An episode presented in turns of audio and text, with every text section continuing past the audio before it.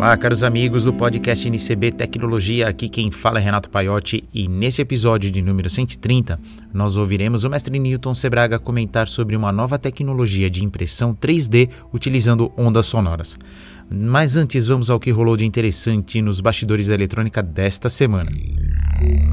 Cadastre-se para receber o newsletter da Mauser Electronics, com as principais novidades e lançamentos de novos componentes para o seu projeto nos bastidores da eletrônica. Começando as novidades que chegaram aqui essa semana, a primeira é um módulo de Bluetooth 5.3 da Lard Connectivity.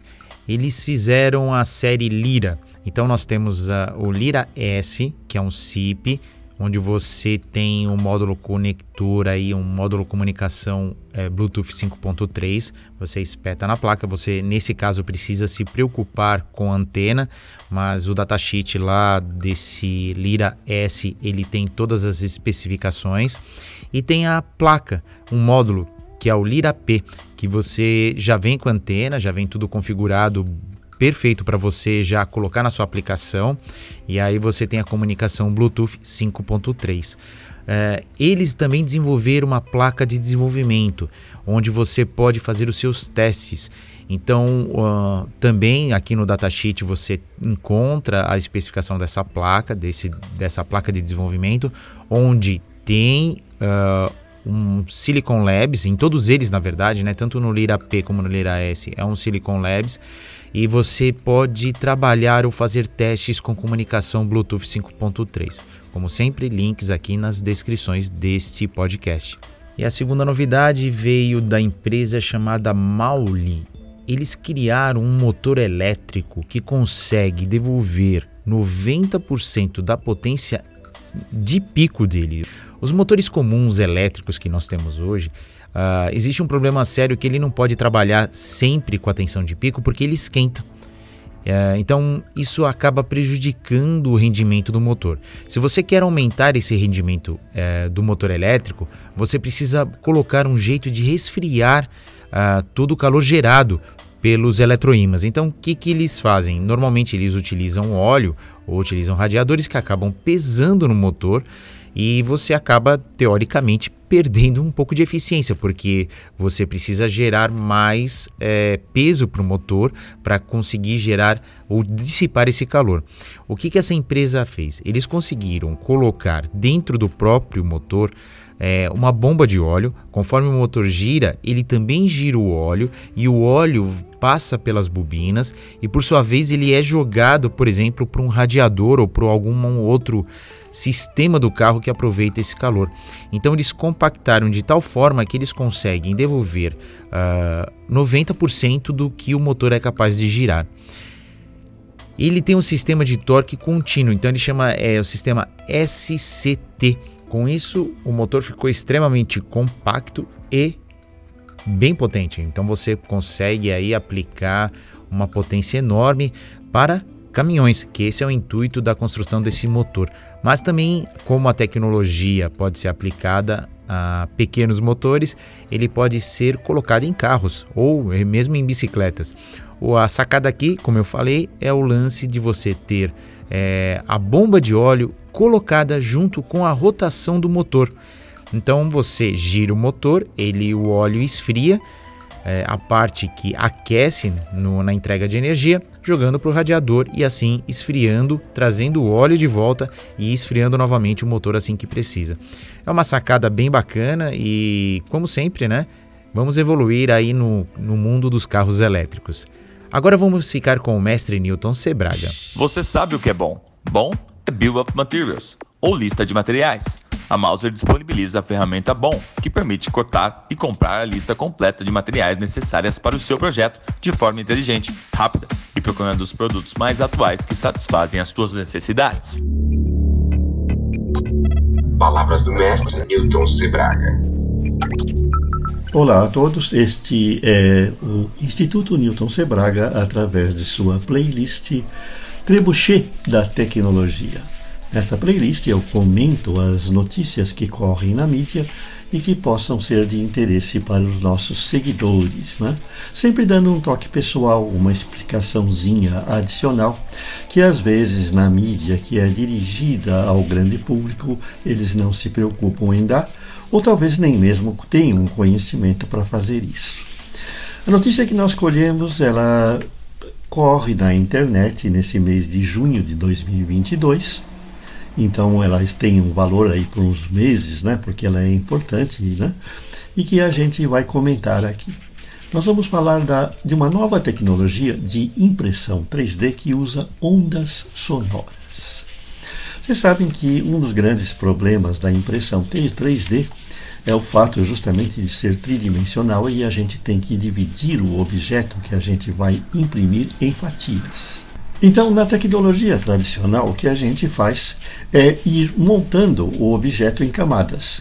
Cada camada representa, vamos ter como se fosse a linha de uma imagem, só que tridimensional, e elas vão se sobrepondo até que a gente tenha o objeto pronto. Vocês já imaginaram a possibilidade de você ter uma impressão única, sem a necessidade de você fazer a coisa em camadas? Pois é, foi o que os pesquisadores da Universidade de Concórdia, no Canadá, conseguiram. Eles propuseram uma tecnologia bastante interessante que aproveita um fenômeno bem conhecido das ondas acústicas, que é a cavitação. Quando você tem uma hélice, por exemplo, girando no meio, um fluido, por exemplo, na água ou no ar, quando ela supera certa velocidade, aparecem bolhas ou regiões de vácuo. Então vocês já viram que uma, uma lancha, quando ela tenta sair em alta velocidade, a, a hélice gira em falso e borbulha em volta dela. Formam-se borbulhas e a lancha praticamente não sai do lugar. Isso é o fenômeno da cavitação. As limpadoras ultrassônicas usam isso, esse fenômeno, porque elas aplicam bolhas, aplicam ondas ultrassônicas num produto, num material sujo e formam-se bolhas certo? De ar ou de vácuo nesses, nesses, nesses locais em que há sujeira, e essas bolhas expulsam a sujeira. A ideia deles é o seguinte: eles utilizaram um líquido, um material líquido, que é o polidimetilantonoxo, vou repetir a palavra, é o PDMS, é que eu não estou conseguindo ler à distância, polidimetiloxano. Esse material, em estado líquido, ele tem uma propriedade interessante. Quando a temperatura dele varia levemente, no local em que ela variou, formam-se regiões sólidas, ele se solidifica. Então essa solidificação ela ocorre numa faixa de 14 a 26 graus. Vocês podem ver depois na descrição o link para a notícia original. O que, que significa isso? que se eu aplicar duas fontes ultrassônicas, no local em que ocorre uma interferência ou incidência das duas ondas ultrassônicas, ocorre em regiões em que nós temos alta e baixa pressão e a temperatura se modifica. Então pode ser ocorrer nesse ponto a solidificação do material. Então eu consigo, através da aplicação de ondas sonoras no material líquido, eu consigo produzir pontos de solidificação dentro dele em regiões tridimensionais. Eu posso dar as coordenadas dos feixes ultrassônicos e determinar assim, em três dimensões, o ponto em que eu preciso de uma solidificação, que eu preciso de um ponto material daquela substância formando o objeto que vai ser impresso. Então é uma coisa interessante. Vocês podem pegar uma cuba com esse líquido, ligar os emissores ultrassônicos a um programa que faça a varredura e ir formando os pontos tridimensionais que geram o objeto numa certa sequência e o objeto se forma inteiro tridimensionalmente dentro do líquido. Vocês já imaginaram as possibilidades de aplicação para o futuro? Conforme os pesquisadores estão prevendo, vai ser possível, por exemplo, você injetar no corpo de um paciente esse líquido e aí o órgão que tem que ser formado, vamos dizer uma prótese, ela é formada quando você aplica ondas sonoras em volta desse paciente. Você tem a, a localização tridimensional dos pontos. E assim você pode formar, por exemplo, uma prótese, um osso, ou vamos dizer, um outro órgão, certo? Sem a necessidade de abrir o paciente. sem a necessidade de inserir o objeto que você deseja implantar. O objeto é formado dentro do paciente. Vocês já imaginaram né, as possibilidades que essa tecnologia, quando ela estiver completamente desenvolvida, o que ela pode oferecer? Ela vai poder oferecer o quê? A possibilidade de você ter lá uma cuba, certo, dentro da sua impressora 3D, em que você joga um líquido você aplica através dos transdutores o padrão do objeto que deve ser impresso. E no final do processo você simplesmente tira a cuba, despeja o líquido e fica o objeto pronto lá dentro. O líquido, eventualmente, é lógico, vai poder ser aproveitado outra vez, com um volume um pouco menor, porque vai ser retirada a parte que solidificou, para você criar outros objetos. É a tecnologia do futuro.